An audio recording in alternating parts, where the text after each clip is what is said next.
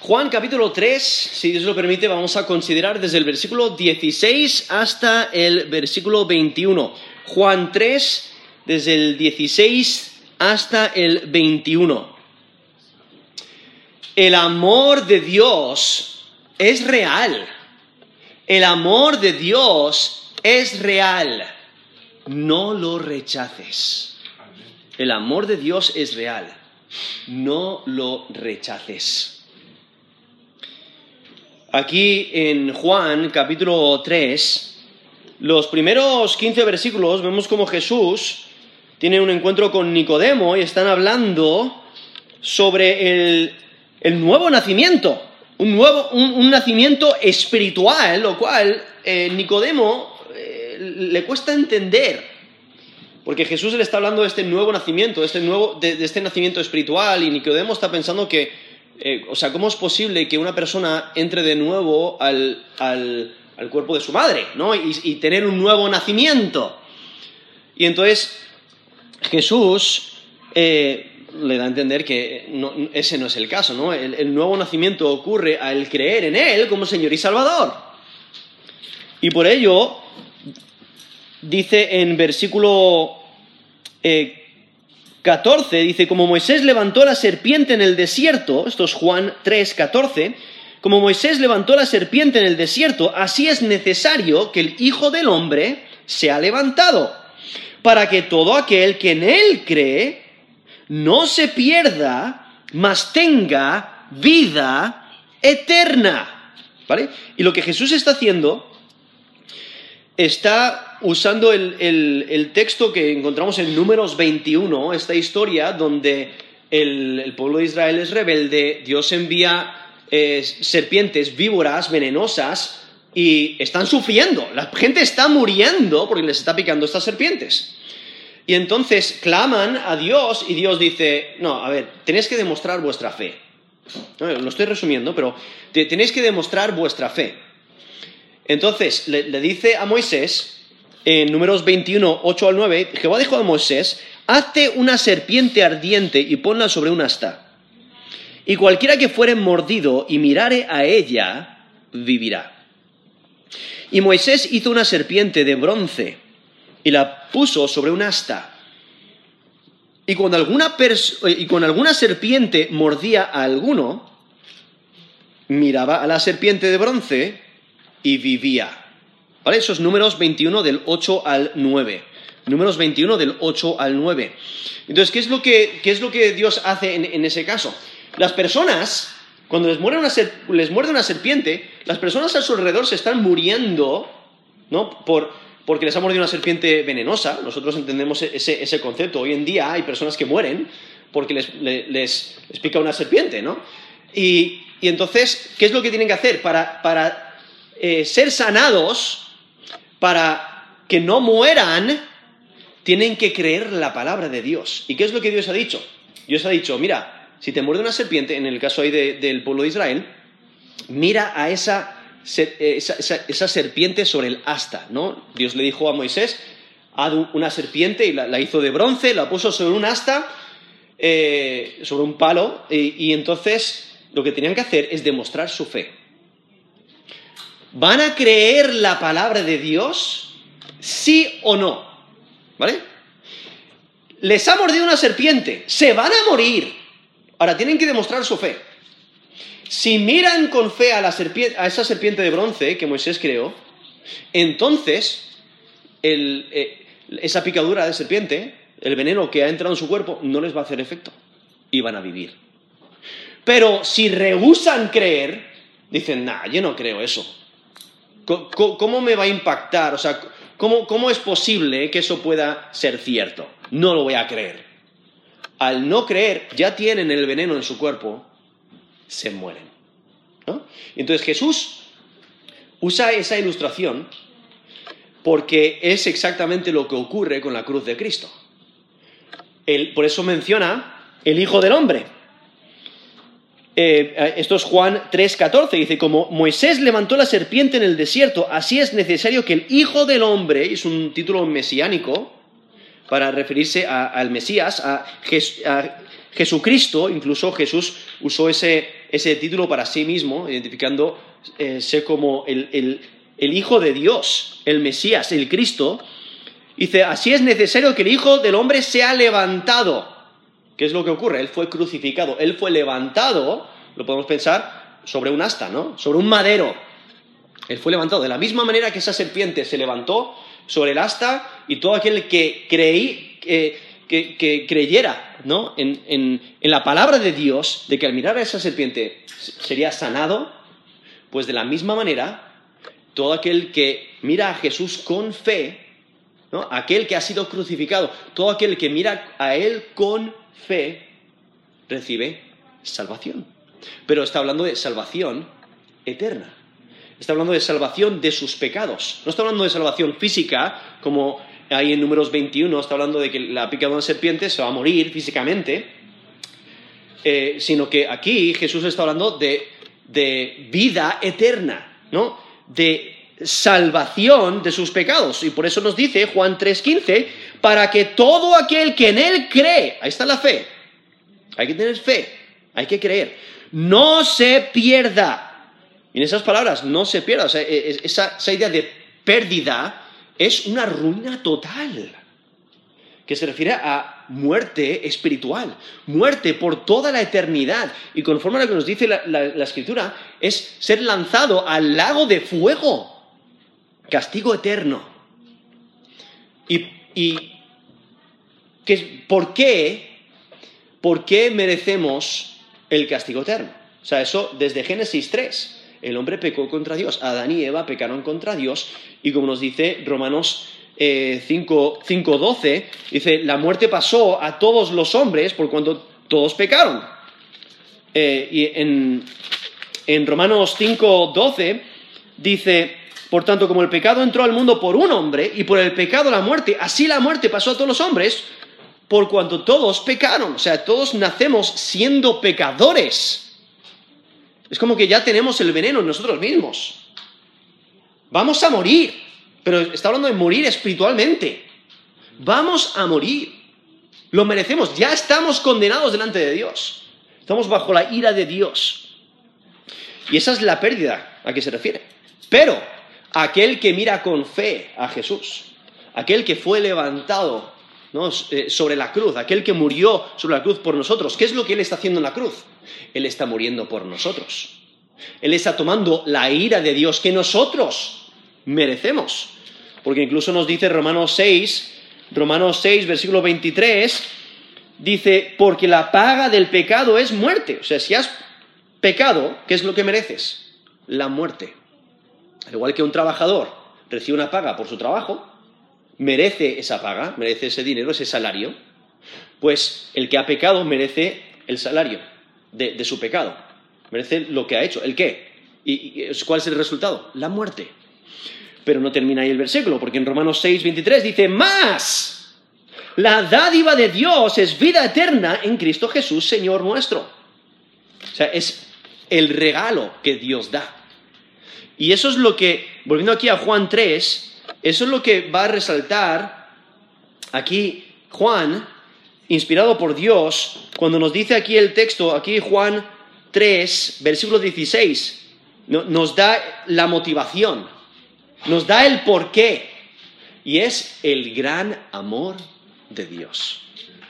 Dice Juan 3, voy a leer desde el versículo 16 hasta el versículo 21. Dice, porque de tal manera amó Dios al mundo que ha dado a su Hijo unigénito, para que todo aquel que en Él cree no se pierda, mas tenga vida eterna. Porque no envió Dios a su Hijo al mundo para condenar al mundo, sino para que el mundo sea salvo por Él. El que en Él cree no es condenado, pero el que no cree ya ha sido condenado, porque no ha creído en el nombre del unigénito Hijo de Dios. Esta es la condenación, que la luz vino al mundo y los hombres amaron más las tinieblas que la luz, porque sus obras eran malas. Porque todo aquel que hace lo malo aborrece la luz y no viene a la luz, para que sus obras no sean reprendidas. Mas el que practica la verdad viene a la luz, para que sea manifiesto que sus obras son hechas en Dios. he leído Juan 3 del 16 al 21. O sea, el amor de Dios es real. No lo rechaces. Aquí esta sección, aquí en, Juan 3, eh, del 16 al 21, vemos la, explicación de Juan. ¿no? Jesús ha estado hablando con Nicodemo desde el versículo, bueno, en la, historia misma es desde el versículo 1 hasta el versículo 15. Pero ahora, el versículo 16 al 21, vemos la explicación que, da Juan. Él está reflexionando sobre este tema, ¿no? Sobre la muerte de Jesús, sobre el Evangelio. Y está reflexionando sobre esta historia de, y esta, eh, esta conversación que tiene Jesús con Nicodemo sobre el Evangelio. Y por ello él, quiere eh, reflexionar sobre ello. Y aquí vemos sus palabras, reflexionando y pensando en el Evangelio y la maravilla del Evangelio. La maravilla del gran amor de Dios, que es un regalo que no merecemos. Es un regalo demasiado maravilloso para, realmente poder comprenderlo. Yo recuerdo hace años eh, en, un campamento eh, había, había un, eh, uno de los trabajadores, que él, para expresar la maravilla de este regalo, él lo que hacía es se ponía enfrente de los, de los campistas, de, aquellos que estaban, de, los jóvenes o de los niños, él se ponía enfrente y levantaba un billete de 20 dólares, no 20 dólares es un poquito menos de, de 20 euros, y él levantaba el billete de 20, 20 dólares americanos y decía, ¿quién lo quiere? Y todos levantaban la mano. ¿no? Todos los niños, todos los jóvenes, yo, yo, yo, yo, yo. Y decía, pues ven a por él. ¿Y sabe lo que ocurría? Se quedaban, se quedaban sentados. Los jóvenes estaban porque temían. Esto, aquí hay un truco. ¿No? Esto no puede ser. Esto es un truco, se va a reír de nosotros, esto es un juego, no sé qué. Y se quedaban sentados. Hasta que por fin, uno de ellos se ponía de pie, iba caminando lentamente y tomaba el, billete de 20 dólares, se quedaba ahí esperando algo y él, y él le decía, bien hecho, es tuyo. Es tuyo. 20 dólares. Y de repente todos los jóvenes, ¡Oh! ¡oh, no! Yo, tenía esa oportunidad y, y la desprecié porque no creí y, lo usaba para ilustrar este punto. El punto es que tienes que creer en la verdad del Evangelio. Tienes que, creer para ir y aceptar el regalo que Dios provee, quien es Jesucristo. Y sí, o sea, todo el mundo quiere vida eterna. Sí, yo quiero vida eterna, pero tienes que creer. Tienes que aceptar la palabra de Dios y creer que es cierto y creer que Jesús realmente te libra de la ira venidera, que realmente el sacrificio de Cristo en la cruz sirvió para algo, que realmente Dios aceptó el pago de Cristo en la cruz. Tienes que aceptarlo, tienes que ir y recibirlo, si no, nunca llega a ser tuyo. Y entonces, por ello aquí vemos el gran amor de Dios. Porque vemos este regalo, ¿no? Jesucristo es el regalo de Dios para salvar a los pecadores de la muerte eterna. O sea, Cristo muere en nuestro lugar, pero nosotros tenemos que ir a aceptarlo. Si el, si el pecador perece en sus pecados, es porque no ha, no ha recibido el regalo que Dios provee es porque ha preferido la oscuridad en vez de la luz. Y eso es lo que nos menciona aquí el texto. Vemos el gran amor de Dios. Y, eso realmente eh, lo, resalta porque dice en Juan 3:16, porque de tal manera amó Dios al mundo que ha dado a su Hijo unigénito para que todo aquel que en Él cree no se pierda, mas tenga vida eterna. Ahora, ese término unigénito es la idea de único en su clase, ¿no? Es especial. Y, sea, os podéis poner a pensar en, ¿estarías dispuesto a dar tu hijo por tu enemigo?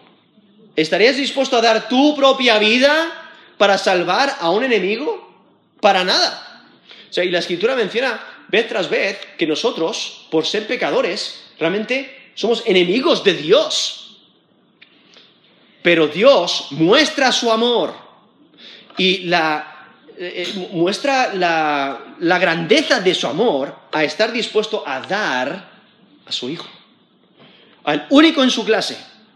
O sea, el, realmente el único sacrificio que era suficiente para pagar por todos, por, todos nosotros. Porque tenía que ser santo y perfecto, o sea, no podía ser culpable. Si es culpable, si es culpable de pecado, no puede pagar por nosotros porque tiene que pagar por su propio pecado. Y al ser eterno, Él puede morir y volver a vivir por todos nosotros. Entonces, por ello era necesario que fuera Dios encarnado, que fuera la segunda persona de la Trinidad. Y entonces aquí vemos eh, la obtención de la vida eterna se establece sobre la crucifixión del Hijo de Dios. Por eso lo mencioné anteriormente, es necesario que el Hijo del Hombre sea levantado, ¿no? que Él sea crucificado, que Él muera en la cruz. Y por ello esos versículos anteriores, ¿no? Para que, versículo 15, para que todo aquel que en Él cree no se pierda, mas tenga vida eterna. O sea, la crucifixión es el clímax de la misión del Hijo de Dios. Y eso se establece sobre el amor de Dios. Dios toma la iniciativa. ¿Por qué toma la iniciativa? Porque nos ama. Y nos ama aunque no lo merezcamos. Es como una madre que mira a su hijo con amor después que ha hecho un desastre en la cocina. ¿no? Después que, ha roto los platos, a lo, mejor, a, mejor, a mejor se ha enojado contra su madre y ha roto todos los platos, ha, tirado toda la comida por todas partes, ha dicho, ah, no te quiero. Y, aunque, aunque le, muestre rechazo, la madre le ama. Ama a, su hijo. es amor aunque no se merezca. Y es que Dios tomó la iniciativa para proveer salvación. Incluso nos dice Primera de Juan 4 del 9 al 10, dice, en esto se mostró el amor de Dios para con nosotros, en que Dios envió a su Hijo, unigénito al mundo, para que vivamos por Él. En esto consiste el amor, no en que nosotros hayamos amado a Dios, sino en que Él nos amó a nosotros y envió a su Hijo en propiciación por nuestros pecados. O sea, ahí se demuestra el amor de Dios. Eso es primera de Juan 4, del 9 al 10. Dios muestra su amor para con nosotros. Nosotros no le amamos a Él primero. No merecemos ninguna clase de, amor. No somos personas que, que, eh, tenemos méritos para con Dios.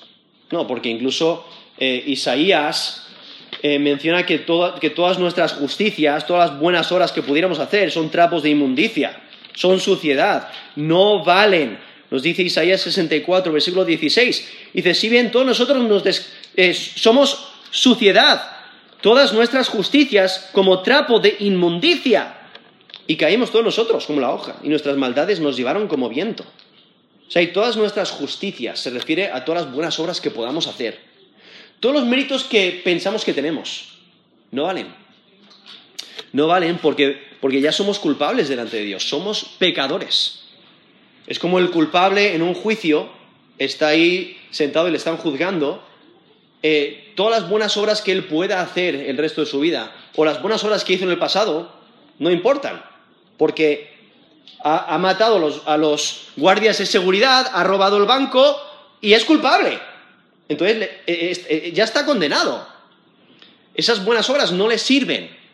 No, es la misma idea para con Dios. Somos pecadores. Somos pecadores, merecemos la ira de Dios. Y entonces por ello resalta el gran amor de Dios. O sea, la misión del Hijo de Dios y sus efectos es el tema del párrafo. Y aquí Juan insiste que la misión de, Dios Hijo fue el resultado del amor de Dios. Dios mostrando amor, aunque no lo merecíamos. Y, enfatiza la intensidad del amor de Dios. Y que en verdad eh, el, resultado anticipado sucedió. O sea, él fue levantado, él dijo, es necesario, versículo 14, es necesario que el Hijo del Hombre sea levantado para que todo aquel que en él cree no se pierda, más tenga vida eterna. O sea, eso es exactamente lo que ocurrió. Dios aceptó el sacrificio de Cristo en la cruz por nosotros y por él tenemos vida. Y el amor de Dios es para todo el mundo. Si notáis ahí, versículo, esto es Juan 3:16, porque de tal manera amó Dios al mundo. Y eso abarca a toda la humanidad. No está limitado a un grupo especial, un grupo nacional, no está eh, limitado a una élite espiritual. No, Dios amó a todos, a todo el mundo. Dios entregó a su único hijo, realmente destacando la grandeza de este regalo. Porque nos dice Juan 1.14, aquel verbo fue hecho carne y habitó entre nosotros y vimos su gloria, gloria como del unigénito del Padre, lleno de gracia y de verdad. Eso es Juan 1.14. Cuando los versículos anteriores, en especial los primeros versículos del capítulo 1 de Juan, resaltan que el verbo estaba con Dios antes, ¿no? Desde, desde antes de la creación. Porque Juan 1.1 dice, en el principio el verbo era eh, perdón, eh, en el principio era el verbo y el verbo era con Dios y el verbo era Dios. Este era el principio con Dios, todas las cosas por Él fueron hechas y sin Él nada de lo que ha sido hecho fue hecho. Entonces, ¿el verbo quién es? Le identifica como Dios. Y luego el verbo se encarnó, nos dice el versículo 14, que lo he leído antes. Aquel verbo fue hecho carne y habitó entre nosotros. Entonces, viendo la segunda persona de la Trinidad, Dios encarnado. Y Dios le envió por amor, por amor hacia nosotros. Dios dio lo mejor que tenía, su único y querido Hijo. Nos dice Romanos 8:32, el que no escatimó ni a su propio Hijo, sino que lo entregó por todos nosotros. eso es Romanos 8:32.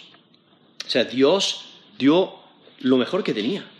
Dios no, no amó al ser humano porque era digno de amor, sino porque Dios mismo es amor. Nos dice 1 de Juan 4:6, Dios es amor. ¿No? E-, eso es Juan 4:6. O sea, aparte de su naturaleza, su, su carácter, uno de sus atributos es que Él es amor. Y entonces Él demuestra ese amor. Ahora aquí, si notáis, dice, porque de tal manera amó Dios al mundo que ha dado a su Hijo unigénito para que todo aquel que en él cree no se pierda, mas tenga vida eterna. Aquí menciona que Dios amó al mundo. Ahora, no es normal que Juan hable del amor de Dios hacia la humanidad de esta manera, eh, pero en, en verdad resalta la maravilla del amor de Dios. El amor de Dios es de admirar, no tanto porque el mundo incluya a tantas personas, sino porque el mundo es realmente malo. O sea, no, tenemos, que ir muy lejos. Eh, nosotros conocemos nuestra propia maldad y nos maravillamos de que Dios nos ame a nosotros. Y, y, si miras a la sociedad a tu alrededor, es increíble la maldad en la que están metidos, ¿no? pero todos somos malos. Entonces, el gran amor de Dios es de admirar al considerar que somos, todos somos rebeldes, todos somos malos. Y es que el amor de Dios no es impreciso, no es sentimental, sino que es un amor que tiene mucho valor. Por eso estuvo dispuesto a dar a su Hijo unigénito. No, el amor de Dios se demuestra en que dio a su Hijo. Y es que aquí menciona esta idea de que Él amó al mundo.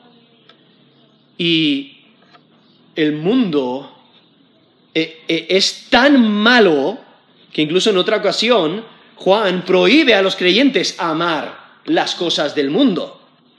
En 1 Juan 2, del 15 al 17, dice, no améis al mundo, ni las cosas que están en el mundo. Si alguno ama al mundo, el amor del Padre no está en él, porque todo lo que hay en el mundo, los deseos de la carne, los deseos de los ojos, la vanagloria de la vida, no provienen del Padre, sino del mundo. y el mundo pasa y sus deseos, pero el que hace la voluntad de Dios permanece para siempre. Eso es 1 de Juan 2, del 15 al 17, donde Juan mismo nos, inspirado por Dios, nos exhorta a que no amemos al mundo. Ahora, no hay contradicción entre esa prohibición y el hecho de que Dios ame al mundo, porque nosotros eh, no debemos llamar al mundo con amor egoísta, ¿no? Para tomar parte de sus prácticas y sus deseos. Pero Dios ama al mundo sin egoísmo. Dios ama con un amor costoso, un amor de redención. Él quiere redimir, Él quiere salvar, Él quiere rescatar. Y Dios pronuncia condenación contra el mundo por su pecado, pero al mismo tiempo ama al mundo, dando a su Hijo, quien es la única esperanza para la humanidad. Y es que e, es verdad, o sea, la ira de Dios se derrama contra toda impiedad. Nos dice Romanos 1.18. La ira de Dios se revela desde el cielo contra toda impiedad e injusticia de los hombres que detienen con injusticia la verdad. O sea, Dios odia el pecado. Y Él derrama su ira contra el pecado. Y ahí nos dice, revela desde el cielo, la ira de Dios se revela desde el cielo contra toda impiedad e injusticia. Eso es Romanos 1.18. Y en verdad, como nos dice Romanos 6.23, la paga del pecado es muerte. O sea, Dios odia el pecado y hay, una consecuencia por haber pecado, es la muerte. Es, es cierto. Pero al mismo tiempo, como nos dice Romanos 6.23, la dádiva de Dios es vida eterna en Cristo Jesús, Señor nuestro. O sea, en verdad, es verdad que todos estamos muertos en nuestros delitos y pecados, nacemos de esa manera, somos culpables por naturaleza. Incluso nos dice el Salmo, Salmo 51, Salmo 51, versículo 5, dice, He aquí en maldad he sido formado, en pecado me concibió mi madre. Ahí resaltando eso, Salmo 51, 5, resaltando que, que nacemos siendo pecadores. No es que nos convertimos en pecadores después de haber pecado, no, nacemos siendo pecadores. Pero vemos la misericordia de Dios. Sí somos pecadores, pero la misericordia de Dios triunfa, ¿no? Él muestra su amor. Nos dice Efesios 2, del 1 al 5, Él os dio vida a vosotros cuando estabais muertos en vuestros delitos y pecados en los cuales anduvisteis en otro tiempo, siguiendo la corriente de este mundo, conforme al príncipe de la potestad del aire, el espíritu que ahora opera en los hijos de desobediencia, entre los cuales también todos nosotros vivimos en otro tiempo en los deseos de nuestra carne, haciendo la voluntad de la carne y de los pensamientos, y éramos por naturaleza hijos de ira, lo mismo que los demás. Pero Dios, que es rico en misericordia por su gran amor, con que nos amó. Aún estando nosotros muertos en pecados, nos dio vida juntamente con Cristo. Por gracia sois salvos. ¿No? Y continúa ahí el texto, eh, en esos Efesios 2, del 1 al 5, y continúa el texto en versículo 8 diciendo, porque por gracia sois salvos por medio de la fe, esto no de vosotros, pues es don de Dios, no por obras para que nadie se gloríe. ¿no? Y ese texto ahí en Efesios 2 resalta que no somos dignos del amor de Dios, no lo merecemos. Dios nos muestra amor porque Él es amor, porque Él quiere mostrarnos amor. Y es que aparte del amor de Dios, nadie sería salvo, porque merecemos la ira de, Dios. Merecemos su ira por nuestro pecado. Somos pecadores y somos culpables delante de Él. Y es que el resultado del amor de Dios es la misión del Hijo, es proveer salvación. Y vemos cómo Juan contrasta el perecer con la vida eterna. Porque aquí mismo dice, porque esto es Juan 3:16, porque de tal manera amó Dios al mundo, que ha dado su Hijo unigénito, para que todo aquel que en Él cree no se pierda, mas tenga vida eterna. No, esas son las dos opciones que hay. El perderse o el tener vida eterna. Y todo depende de si creemos. Todo depende de si creemos en Jesús como Señor y Salvador. Por eso nos dice para todo aquel que en Él cree. No, para que todo aquel que en Él cree. No, tiene que haber fe. Y es que el creyente ha sido rescatado de la muerte por la muerte del Hijo de Dios. Él toma nuestro lugar. Él nos libra de esa realidad horrible, de esa ruina total, de esa muerte eterna. Él muere en nuestro lugar. Y Dios acepta su sacrificio por nosotros. Eso es lo maravilloso. Incluso nos dice en el versículo 17, lo que hace es, aclarar el propósito de la misión del, del Hijo de Dios. Porque Juan 3:17 dice, porque no envió Dios a su Hijo al mundo para condenar al mundo, sino para que el mundo sea salvo por él. ¿Por qué no tiene que mandar el Hijo a condenar al mundo? El mundo ya está condenado. El mundo ya es pecador, merece la ira de Dios, merece la muerte eterna. Dios envía a su Hijo al mundo para salvar, para rescatar. Él es la única esperanza. Y por ello Jesús no vino para condenar al mundo, sino para salvarlo. Nos dice Juan 12, 47. Jesús mismo dice, no he venido a juzgar al mundo, sino a salvar al mundo. Eso es Juan 12, versículo 47. Lo cual algunos piensan que hay una, aparente contradicción eh, con eh, Juan 9, 39, cuando Jesús dice, para juicio he venido yo a este mundo. Lo que hay que entender es que aunque Jesucristo tiene autoridad para juzgar, no, Él es Dios, Dios encarnado. Dios le ha dado, eh, Dios Padre le ha dado esa autoridad para juzgar. Él tiene autoridad para juzgar, pero Él no vino con ese propósito. Él no vino para condenar. Porque el mundo ya está condenado por el pecado delante de Dios. Sino que Jesús vino para salvar.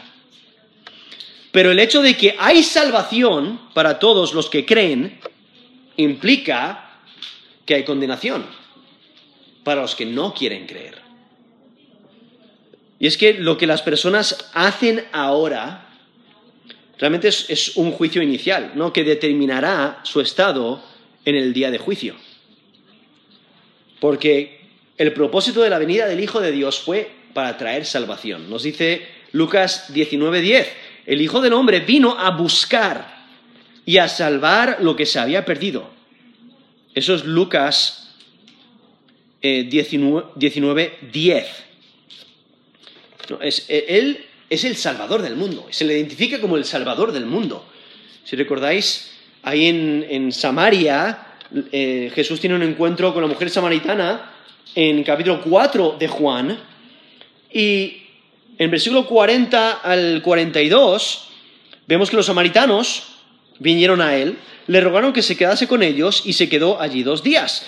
Y creyendo muchos más por la palabra de él, decían a la mujer, ya no creemos solamente por tu dicho, porque nosotros hemos, eh, nosotros mismos hemos oído y sabemos que verdaderamente este es el Salvador del mundo, el Cristo. Eso es Juan 4, del 40 al 42. No, Él es el Salvador del mundo. Incluso en 1 Juan 4, 14 dice, nosotros hemos visto y testificamos que el Padre ha enviado al Hijo, el Salvador del mundo. ¿No? Entonces, eh, hay que reconocerle como el Salvador del mundo, hay que creer en Él.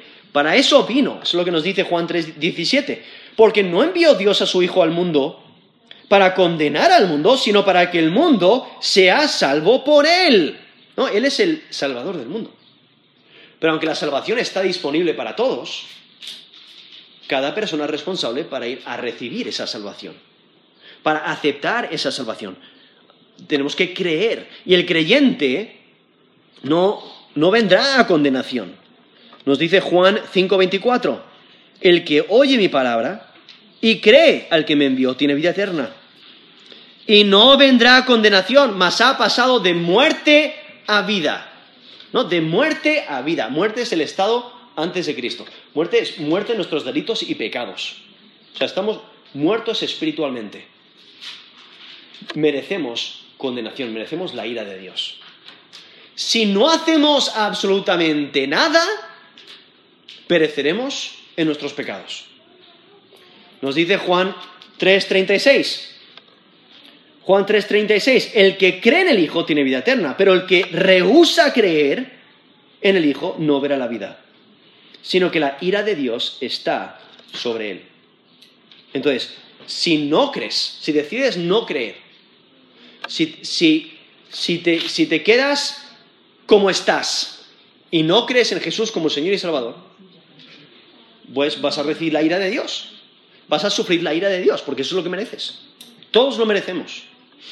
Solamente aquellos que creen, solamente aquellos que tienen fe en la palabra de Dios y creen que Jesús realmente murió en la cruz por nosotros, que Él es el Salvador, que Él es Señor, que Dios aceptó el pago de Jesús en la cruz por nosotros. Él murió en nuestro lugar y nos identificamos con Él por la fe. Solamente los que creen son salvos. Por ello nos dice Juan 3, 18. Dice, el que en Él cree, esto es Juan 3, 18, el que en Él cree no es condenado. Pero el que no cree ya ha sido condenado. Porque no ha creído en el nombre del unigénito Hijo de Dios. O sea, lo que, lo que enfatiza este, este texto es que no todo el mundo será salvo. O sea, no es una salvación universal. Sí, Cristo murió por todo el mundo. O sea, él, Dios amó al mundo que mandó a su Hijo para morir por todo el mundo. Pero no todo el mundo será salvo. ¿Por qué? Porque no todo el mundo acepta el regalo. No todo el mundo quiere creer.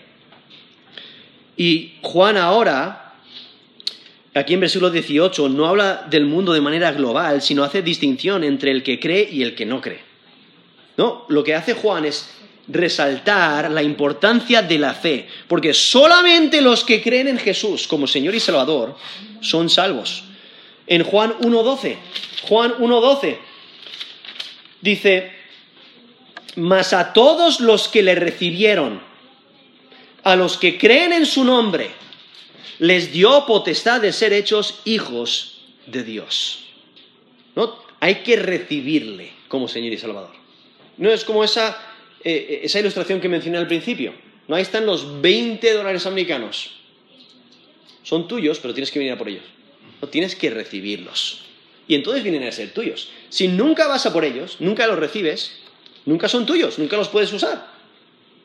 No son tuyos, aunque se te ofrecen gratuitamente. Es que hay que creer. No, por eso Juan 1.12 dice, a todos, más a todos los que le recibieron, los que creen en su nombre, les dio potestad de ser hechos hijos de Dios. ¿No? Ya dejamos de ser hijos de Satanás, hijos de las tinieblas, de la oscuridad, y nos volvemos hijos de luz, hijos de Dios, herederos del reino celestial, obtenemos vida eterna. ¿Cómo, podemos hacerlo? Romanos 10, del 9 al 10, dice que si confesares con tu boca que Jesús es el Señor y creyeres en tu corazón que Dios le levantó de los muertos, serás salvo. Porque con el corazón se cree para justicia, pero con la boca se confiesa para salvación. Eso es Romanos 10, del 9 al 10. Resalta que tiene que ser genuino. No algo exterior, sino tiene que ser desde el corazón. Y es que cada, cada persona necesita un Salvador. ¿Por qué? Porque está bajo la ira, la ira de Dios. Aquel que no quiere creer acrecienta su culpabilidad al rechazar al Hijo de Dios. O sea, Dios provee la solución. Si no la quieres aceptar, pues eso acrecienta tu culpabilidad. Ya eres culpable, ya estás condenado delante de Dios. Pero estás rechazando la solución. Qué, insensato rechazar el antídoto. ¿no? Cuando mi princesita eh, era niña, ella pisó un alacrán. De niña, iba descalza, de noche, pisó un alacrán. La llevaron rápidamente a urgencias y tenían antídoto. ¿Cuán insensato hubiera, sido no tomar el antídoto? ¿Cuán insensato hubiera sido, ah, no pasa nada? Vamos a dejarlo así a, ver qué pasa. Vamos a, eh, vamos a dormir otra vez y a, ver, a ver cómo, cómo evoluciona la cosa, nunca se hubiera despertado. Hubiera muerto, ¿no? Por, por, por el veneno que tenía en su cuerpo. Pero el antídoto, Si no fuera por el antídoto, ella no estaría viva hoy. Pero hay que ir por él. Hay que ir a buscarlo. Hay que recibirlo. Hay, que administrarlo. ¿No? Y esa es la idea. Eh, somos culpables delante de Dios, lo querramos o no. Eh, eh, querramos creerlo o no, somos culpables delante de Dios porque hemos roto su ley. Y al igual que si tú estás delante de un juez después de haber, después de haber matado a una persona, le puedes decir lo que quieras al juez, pero si eres culpable, hay una justa condenación para ti. ¿no? Y mereces esa condenación. Y no puedes escapar. Pero lo maravilloso es que Dios provee una solución. Provee a Jesucristo. Dios encarnado. Y por ello aquí, eh, volviendo aquí a Juan 3, 18 dice, el que en él cree no es condenado. Pero el que no cree ya ha sido condenado. O sea, si, no se quiere creer, no hay necesidad de esperar hasta el día del juicio final. El que rehúsa creer ya está condenado. Como leímos antes ahí en Juan 3:36, el que cree en el Hijo tiene vida eterna, pero el que rehúsa creer, ese término rehúsa es la idea de no querer hacerlo. Entonces el que, el que rehúsa creer en el Hijo no verá la vida, sino que la ira de Dios está sobre él. Oye, ya está condenado. Y es que la salvación es solamente por creer en Jesús, es, por la fe. No, no, nos lo podemos ganar. Incluso nos menciona Galatas 2.16, sabiendo que el hombre no es justificado por las obras de la ley, sino por la fe de Jesucristo nosotros también hemos creído en Jesucristo para ser justificados. Justificados es la idea de, declarados inocentes. Dice, para ser justificados por la fe de Cristo y no por las obras de la ley, por cuanto por las obras de la ley nadie será justificado.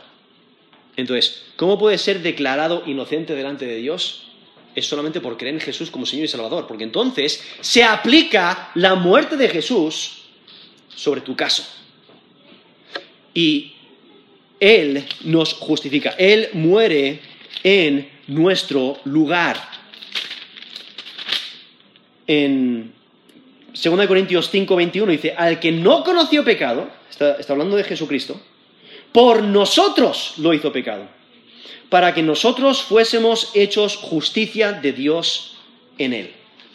Entonces, porque Él muere en nuestro lugar, al nosotros, al aceptar su sacrificio, al creer en Él como Señor y Salvador, su justicia se nos aplica a nosotros. Él toma nuestra, la ira que nosotros merecemos. Él toma nuestras heridas. Incluso Isaías, Isaías 53, Isaías 53 versículo 4 dice, ciertamente llevó Él nuestras enfermedades y sufrió nuestros dolores. Luego versículo 5 dice, mas Él herido fue por nuestras rebeliones, molido por nuestros pecados. El castigo de nuestra paz fue sobre Él y por su llaga fuimos nosotros curados. Viendo cómo Él, eh, Él sufrió por nosotros Incluso nos dice el versículo 6, Jehová cargó en él el pecado de todos nosotros. O sea, la deuda que nosotros, que nosotros teníamos que pagar, Cristo la pagó por nosotros. Y por él tenemos salvación. Nos dice Romanos 5.1, justificados. Justificados, o sea, declarados inocentes, justificados pues por la fe. Al creer. Tenemos paz para con Dios por medio de nuestro Señor Jesucristo. Son Romanos 5, 1. Y entonces, viendo la salvación que es exclusivamente por medio de Jesucristo. Pero entonces vemos como el mundo le sigue rechazando.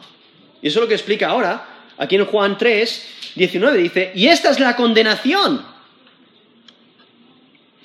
que la luz vino al mundo y los hombres amaron más las tinieblas que la luz, porque sus obras eran malas. Porque todo aquel que hace lo malo aborrece la luz y no viene a la luz, para que sus obras no sean reprendidas. Mas el que practica la verdad viene a la luz para que sea manifiesto que sus obras son hechas en Dios. Ahora lo que hace es presenta la esencia de la condenación adquirida.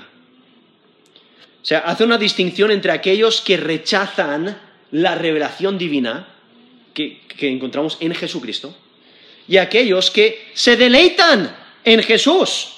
Porque aquí mismo, en Juan, y eh, lo leí antes, en, en, capítulo 1, Juan 1, del 1 al 5, eh, pero especialmente voy a, leer el versículo 4, dice, en él estaba la vida, está hablando de, de Dios Hijo, está hablando de segunda persona de la Trinidad, dice, en él estaba la vida y la vida era la luz de los hombres. La luz en las tinieblas resplandece y las tinieblas no prevalecieron contra ella. Saltando al versículo 9, aquella luz verdadera que alumbra a todo hombre venía a este mundo. O sea, está identificando a Jesús, Jesucristo como la luz. Incluso Jesús mismo, en Juan 8:12, dijo, yo soy la luz del mundo. El que me sigue no andará en tinieblas, sino que tendrá la luz de la vida. Eso es Juan 8:12. Entonces, cuando vemos aquí, volviendo a Juan 3, está hablando de que hay algunos que rechazan la luz, rechazan la salvación que, se encuentra exclusivamente en, Jesucristo. Rechazan a Jesucristo, rechazan el Evangelio, rechazan la palabra de Dios y por ello continúan en las tinieblas.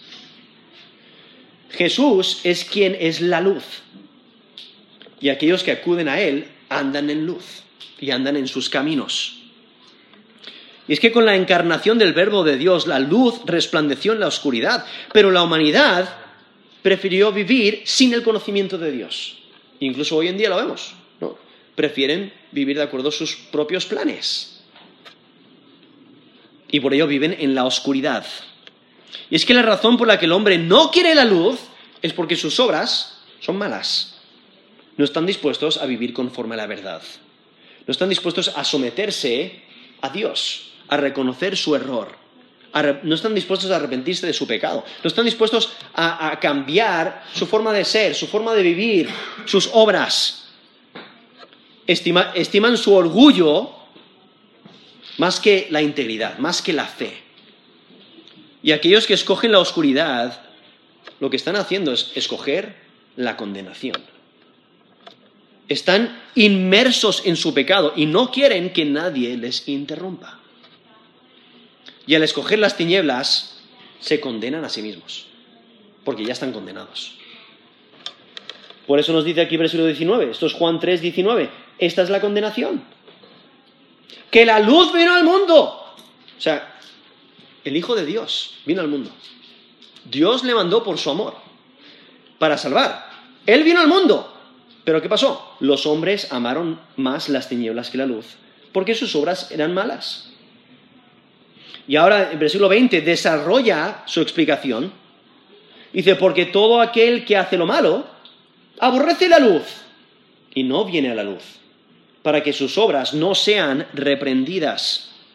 O sea, la, la pregunta es, ¿cómo es que los malhechores rechazan la luz? Es porque la odian. Un malhechor, ¿qué es lo que hace? Hace cosas malas a escondidas. A, veces, a veces no tan escondidas. Pero lo que no quieren es que les pillen. Y no quieren que salga a la luz. No hay muchas personas que, cuando, que cuando por fin las pillan están extremadamente avergonzadas porque tienen que dar la cara delante de sus familiares, delante de su, comunidad. Y dicen, wow, ¿cómo puede ser que esta persona haya sido tan mala? ¿no? les avergüenza. No quieren que su maldad salga a la luz. Y por eso dice el versículo 20, porque todo aquel que hace lo malo aborrece la luz y no a la luz para que sus obras no sean reprendidas. O sea, no quiere la luz porque la luz pone al descubierto sus obras malas. Nosotros entendemos esa idea de la luz. Si, eh, entras en un, lugar oscuro, no ves nada, ¿no? Eh, está oscuro, totalmente oscuro. ¿Qué es lo que necesitas para poder ver la luz? ¿Y qué es lo que hace la luz? Ilumina, ilumina el cuarto, ¿no? Es como una madre que le ha dicho a su hijo, hijo, limpia tu cuarto, Cuando vuelva de, las compras, de, comprar, más vale que esté limpio. ¿Qué es lo que hace el niño? Pues eh, solo limpia lo que es visible al, pasar la madre por, por, el pasillo. Si echa un vistazo a su cuarto, parece que está limpio. ¿no? Y quizás deje las luces apagadas. ¿Por qué? Porque si está oscuro, se ve menos. ¿no? Porque no quiere que su madre se dé cuenta de que realmente no ha limpiado tanto como debería de haber limpiado porque luego va a haber consecuencias. Es la misma idea, ¿no? La luz revela. Y, al ser pecadores no queremos que se revele nuestro pecado. Y por ello eh, menciona esa idea. Eh, versículo 20, porque todo aquel que hace lo malo aborrece la luz y no viene a luz para que sus obras no sean reprendidas. O sea, no, no quiere la luz porque la luz pone al descubierto sus malas obras. La luz exhibe la vergüenza y la culpa. Y el que aborrece la luz intenta evitar esa vergüenza, intenta evitar la culpa. Pero el que no va a la luz muestra incredulidad, muestra que no cree.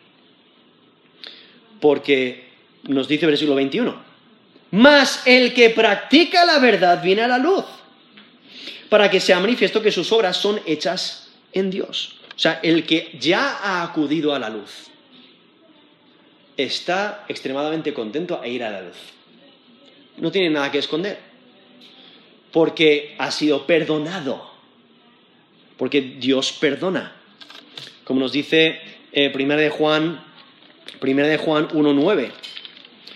Dice que si confesamos nuestros pecados, Él es fiel y justo para perdonar nuestros pecados y limpiarnos de toda maldad. Eso es 1 Juan 1.9. O sea, si confesamos nuestros pecados, Dios nos perdona. Y entonces, el que acude a la luz, buscando perdón, buscando salvación, no tiene nada que esconder porque ha sido perdonado. Y por aquí vemos esta alternativa, aquí en versículo 21. Dice más, el que practica la verdad viene a la luz. O sea, la, alternativa es practicar la verdad. O sea, que es la idea de actuar con fidelidad. Es la persona que actúa con honradez y por eso no teme la luz. Eh, un malhechor ve a la policía y automáticamente teme o a lo mejor se va corriendo o lo que sea, pero una si, si, viene la policía corriendo, de, de repente les notas con las luces prendidas eh, viniendo hacia ti, si no has hecho nada malo, no tienes nada que temer. ¿No? Si eres malhechor, sí tienes que temer. Entonces, eh, incluso durante un par de años, eh, mi esposa y yo pues vivimos al lado de un, guardia civil. ¿Teníamos que temer? No. Mientras no hagas nada malo, no tienes que temer. ¿No? es esa idea. Y entonces, la persona que practica la verdad lo hace por su fe en la verdad de Jesús. El que ama la luz no hace, eh, no hace desfilar sus obras, sino que sus obras demuestran su unión con Dios. O sea, no, es que la persona que, anda en la luz está diciendo, mirad mis obras, mirad, mirad qué bueno soy. No, pero las obras van a demostrar de su fe en Dios. Y por eso nos dice, para que sean manifiesto que sus obras son hechas en Dios. Y es que el, propósito de este texto es alertar. Alertar del peligro real, el peligro inminente de rechazar la luz. Si rechazas la luz, si rechazas a Jesucristo como Señor y Salvador, entonces te encuentras en la oscuridad, te encuentras condenado delante de Dios. Aquellos que rechazan la luz continúan siendo condenados por sus pecados. Pero aquellos que buscan la luz por la fe ganan la vida eterna. Por eso nos dice aquí en Juan 3, 15 y 16, para que todo aquel que en él cree no se pierda, mas tenga vida eterna. Porque de tal manera amó Dios al mundo que ha dado su Hijo unigénito para que todo aquel que en Él cree no se pierda, mas tenga vida eterna. No, realmente nos está presentando la importancia de creer. Nos está alertando de que no lo dejemos para otro día, de que eh, busquemos que eh, nos demos cuenta de lo inminente que es el peligro si no creemos en Jesús como Señor y Salvador. El amor de Dios es real. El amor de Dios es real.